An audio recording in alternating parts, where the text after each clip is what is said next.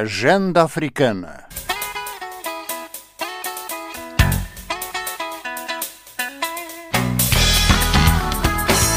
Os desafios de um continente em análise na Voz da América.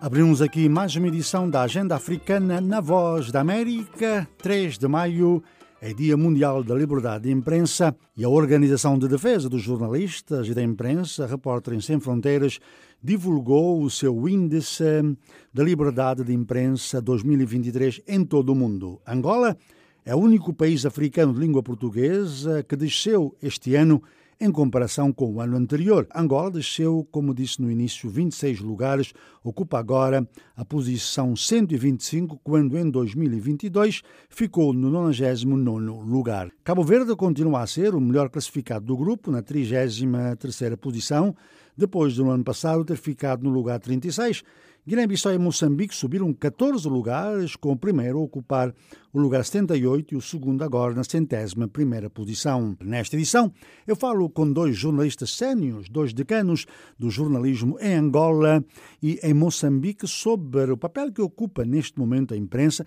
e também o papel que poderá e deverá ocupar nas sociedades, particularmente em África. Reginaldo Silva, jornalista angolano, e Baiamo Vale de Moçambique são os meus convidados, a quem agradeço já pela disponibilidade de estar aqui nesta emissão.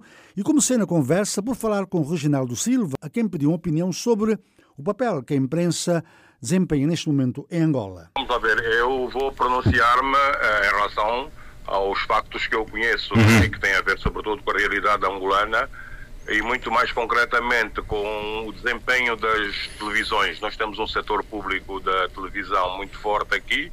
Eh, tínhamos uma televisão privada que foi absorvida pelo setor público também, que é a TPA, a pública original, e agora a Zimbo.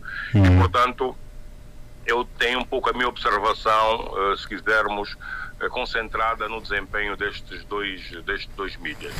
É, nós em Angola temos um problema muito complicado em relação ao papel da, da, mídia, não é? Vista de uma forma geral. E temos porque, de facto, é um setor que devia ser de mídia pública, né? o setor mais forte, o setor dominante, né? se quisermos eh, não tenho uma ideia da percentagem exata, mas é claramente o setor, eh, o setor dominante. E sendo um setor público, ele não é tão público quanto o nome indica. Ele é mais governamental, ele é mais partidário do ponto de vista dos interesses eh, do partido que nos governa. Nós só temos um partido que governa Angola, é o mesmo desde, desde a independência, já se passaram 48, 49 anos. E, portanto, desse ponto de vista, nós estamos mal servidos, né? porque de facto podíamos ter essa mídia mais pública, menos governamentalizada, menos partidarizada, mas não temos. E é aqui, para mim, que está o problema em Angola. Né? Hoje, uh, essa mídia poderia ter, uh, podia ser muito mais aberta, uh, podia estar muito mais, digamos, digamos, podia ser muito mais desafiante, até se quisermos, em relação ao, aos, ao desempenho dos poderes, e não, mas não temos, né? Não temos, temos altos e baixos, temos muito mais baixos que altos, e de facto, se fizermos, se eu fizer um balanço honesto, do meu ponto de vista, claro, em relação ao papel desta mídia, eh, no desempenho, ou pelo menos no desenvolvimento de Angola a vários níveis, a nível político, a nível social, a nível económico, eh, o balanço para mim é decepcionante e eu eh, de facto tenho, tenho falado muito sobre estas questões aqui, mas a questão principal em Angola da mídia eh, é sobretudo política, é o controle que o poder político tem sobre a parte editorial da mídia pública. E é, e é uma mídia que ainda continua ligada aos factos, não é? Não dá espaço muito a debates e questionamentos. Não, pela leitura que faço e pelos factos em presença, uhum. é evidente que a maior parte do, do, do espaço é dedicado à chamada informação jornalística, as notícias e tudo aquilo. E aí, e é aí que a gente começa a ver, de facto, a forma como esta mídia está inclinada no sentido atrás que eu atrás referi.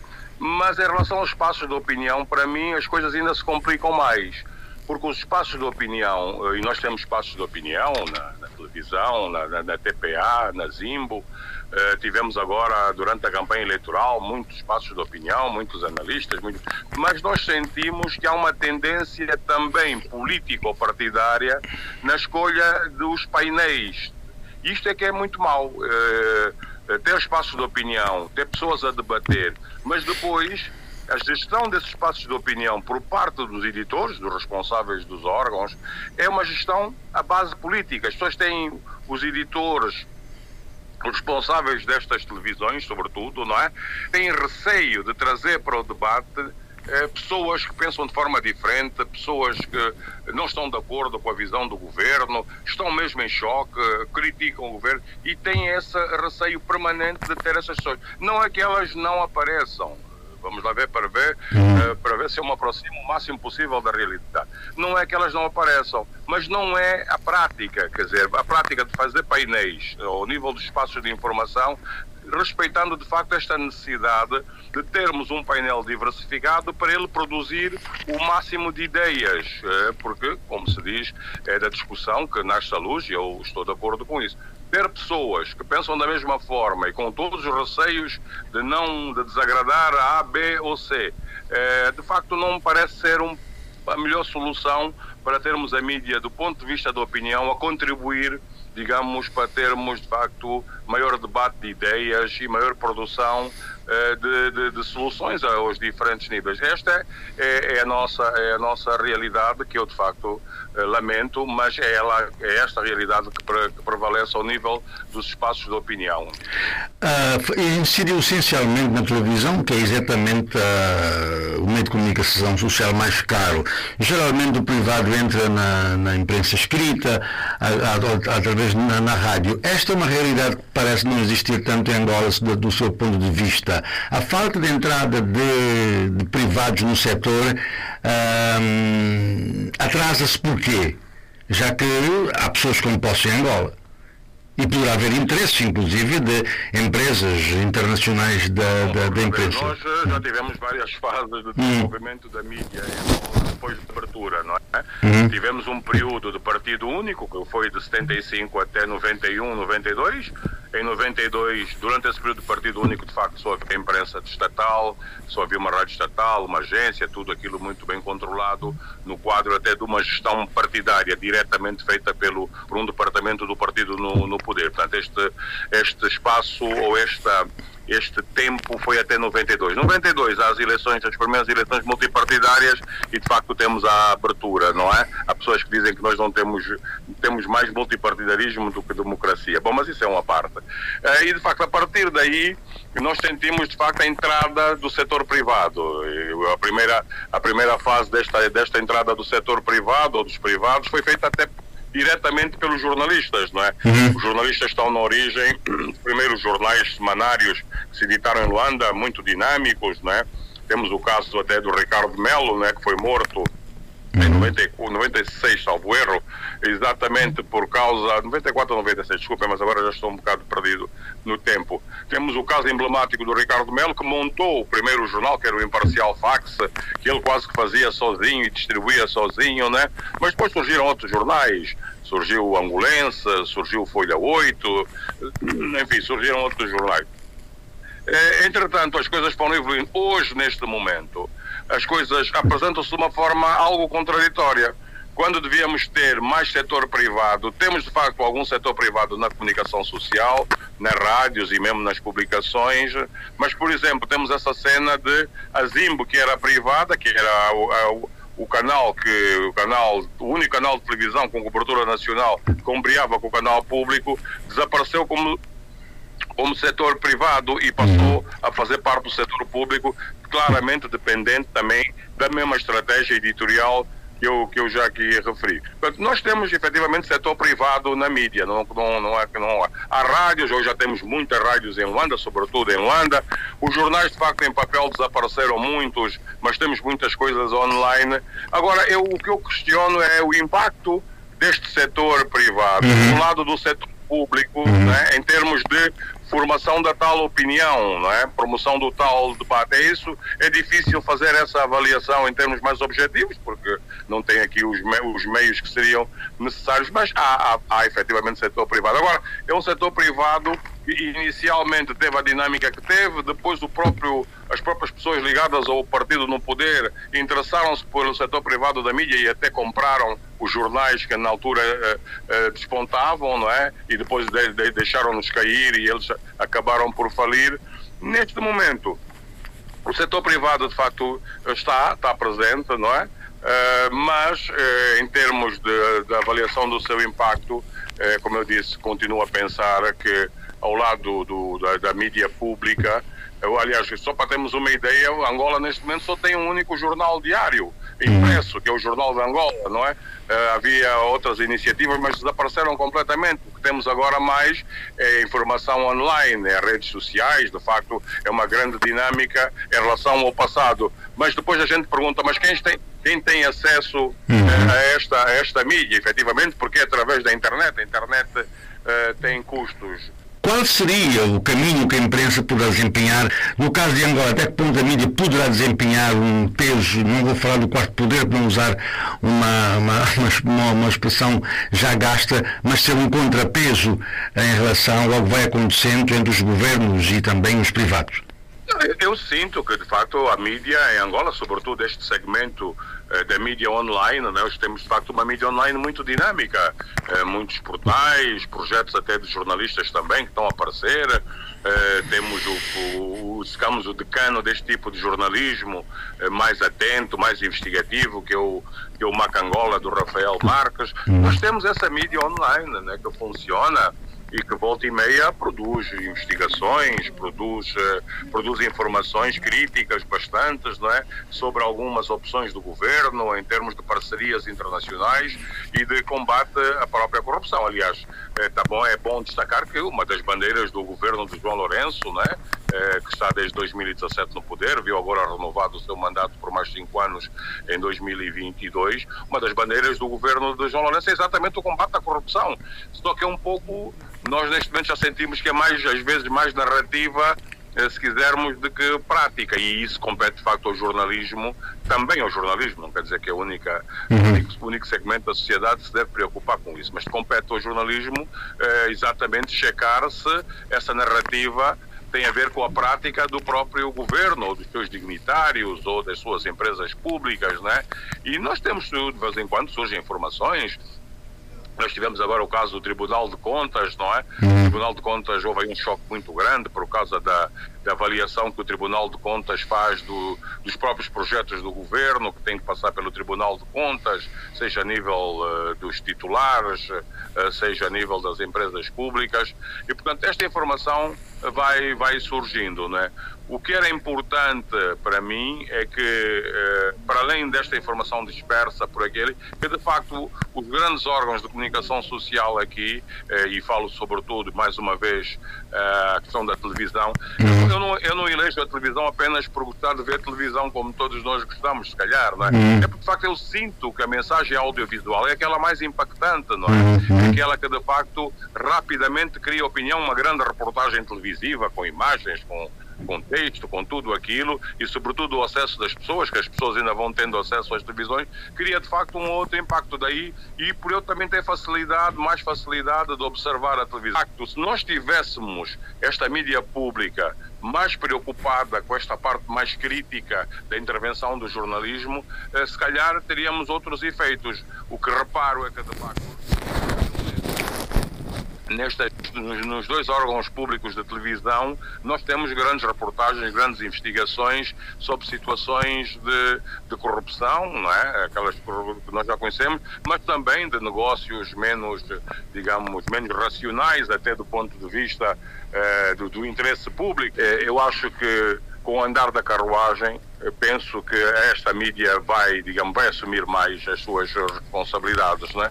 Era o jornalista angolano Reginaldo Silva, meu convidado aqui na Agenda Africana, assim como o jornalista moçambicano Baiamo Vale, a quem começo também por perguntar que leitura faz do papel da imprensa neste momento em Moçambique, mas também no continente africano. Eu uh, penso que uh, os órgãos de comunicação social e jornalistas uh, são vistos uh, com um, algum, relevante, são relevantes, não é? Uhum. São relevantes, mas há, há níveis de, dessa relevância.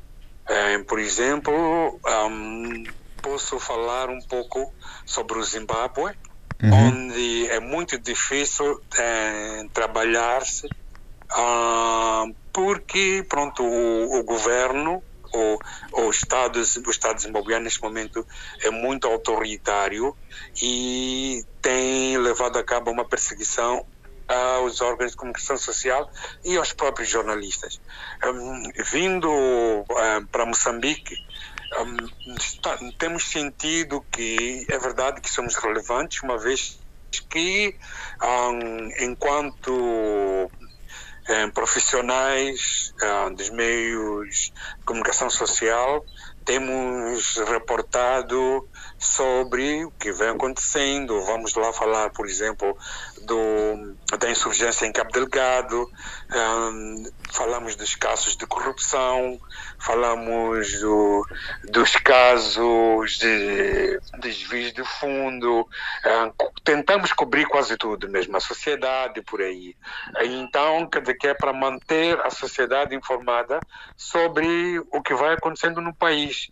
Então, eu quero crer que, uh, vendo alguns relatórios em Moçambique sobre a, a, pertinência não só dos órgãos de comunicação social, mas de órgãos de Estado, é, por aí. A, a comunicação social, ela continua a granjear simpatias, continua ela a ocupar alguns primeiros naquilo que é a classificação dos cidadãos e cidadãs ah, em relação aos diferentes às diferentes instituições eh, nacionais. Quer dizer, falo uhum. de uma classificação eh, em, em, que tem a ver com o nível de apreço, o nível de respeito que todas essas instituições granjeiam, não é? Uhum. Então, um, ah, eu, então eu, por isso mesmo eu digo que a, a comunicação social ela ocupa um, ah, uma posição relevante uhum. na, na sociedade.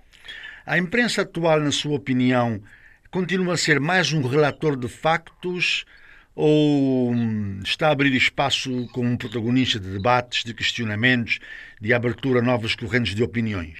Sim, eu, eu, quero, eu quero crer que um, tem havido uma mudança de paradigma. Quer dizer, uhum. que não, não podemos nos aliar ao que acontece eh, nas mídias internacional, não é? Que uh, é, é um pouco, para além de recolha dos factos, ah, começa, por exemplo, a haver opinião, um, opinião no sentido de, de, de, explicar o que é que uma determinada ação pode representar, não é? Uhum. Vamos lá, vamos lá supor o, o mais o badalado caso das dívidas ocultas em Moçambique.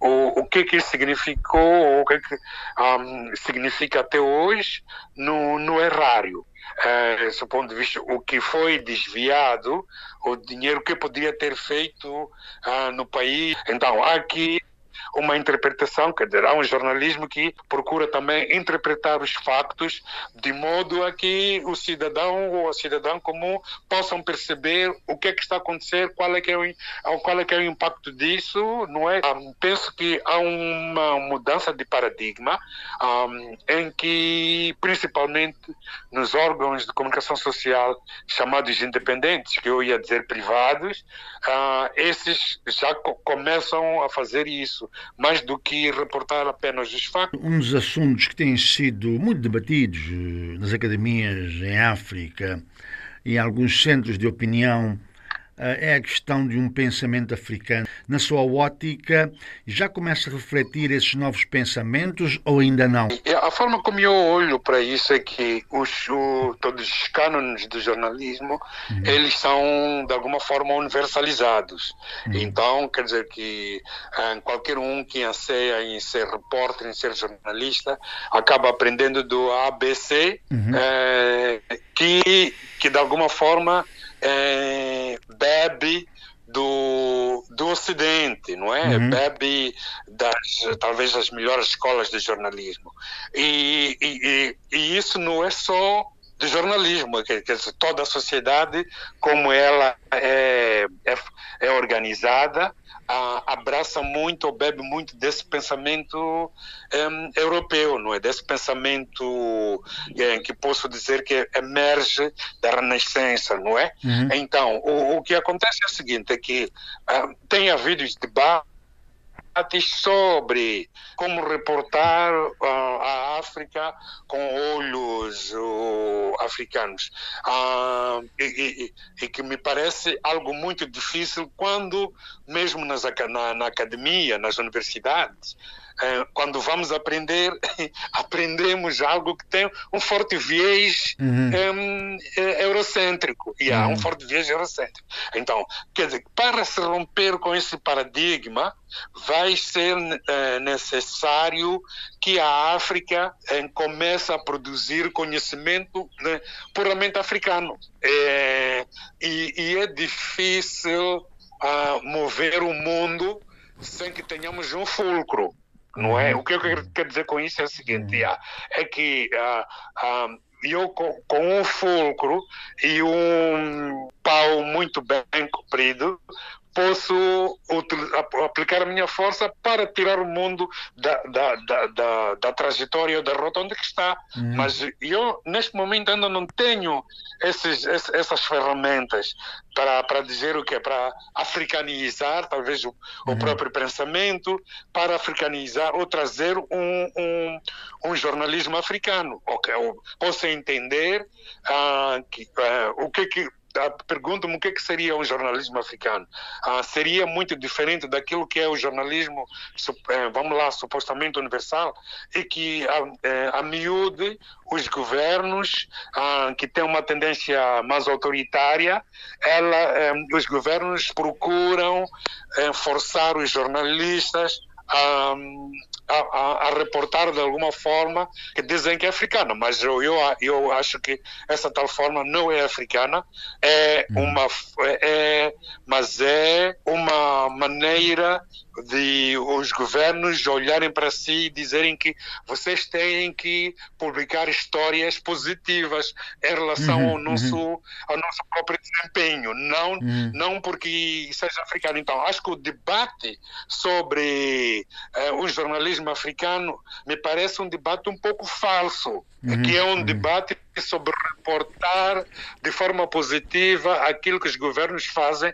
mesmo que eles estejam, por exemplo, a, mesmo que estejam a reprimir as populações, não é? Uhum. Ou mesmo que, que eles estejam, yeah, por exemplo, a, a enveredar por uma via antidemocrática. Então, uhum. eu, eu quero crer que uh, o debate ele é falso nesse sentido, uhum. uh, a não ser que se diga que, ok, há valores africanos, mas eu quero crer que os valores africanos não se diferem dos valores universais. Uhum. Ah, o direito à vida é um valor universal, que eu acho que também é um, é, é um direito que os africanos abraçam, não é? Uhum. Ah, o, o, direito à liberdade de expressão é um direito universal, que eu penso que qualquer regime democrático, eh, seja lá africano ou não, também procura abraçar. Então, eu pensei que é um pouco um debate falso. É verdade hum. que temos que mais e mais publicarmos o, é, artigos positivos, e eu quando falo de artigos positivos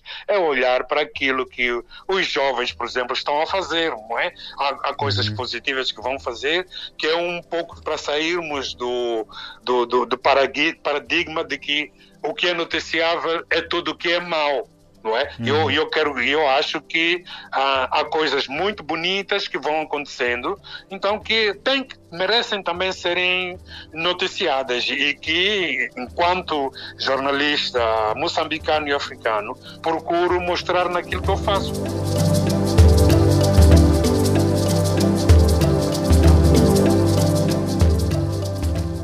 Baiamo Vale, jornalista sénior moçambicano, e Reginaldo Silva, também ele, um dos jornalistas sénios de Angola, meus convidados nesta edição da Agenda Africana, em que falamos sobre a imprensa, em particular no continente africano, neste Dia Mundial da Liberdade da Imprensa. Eu sou Álvaro Lugero Andrade. Agenda Africana. Até a próxima semana.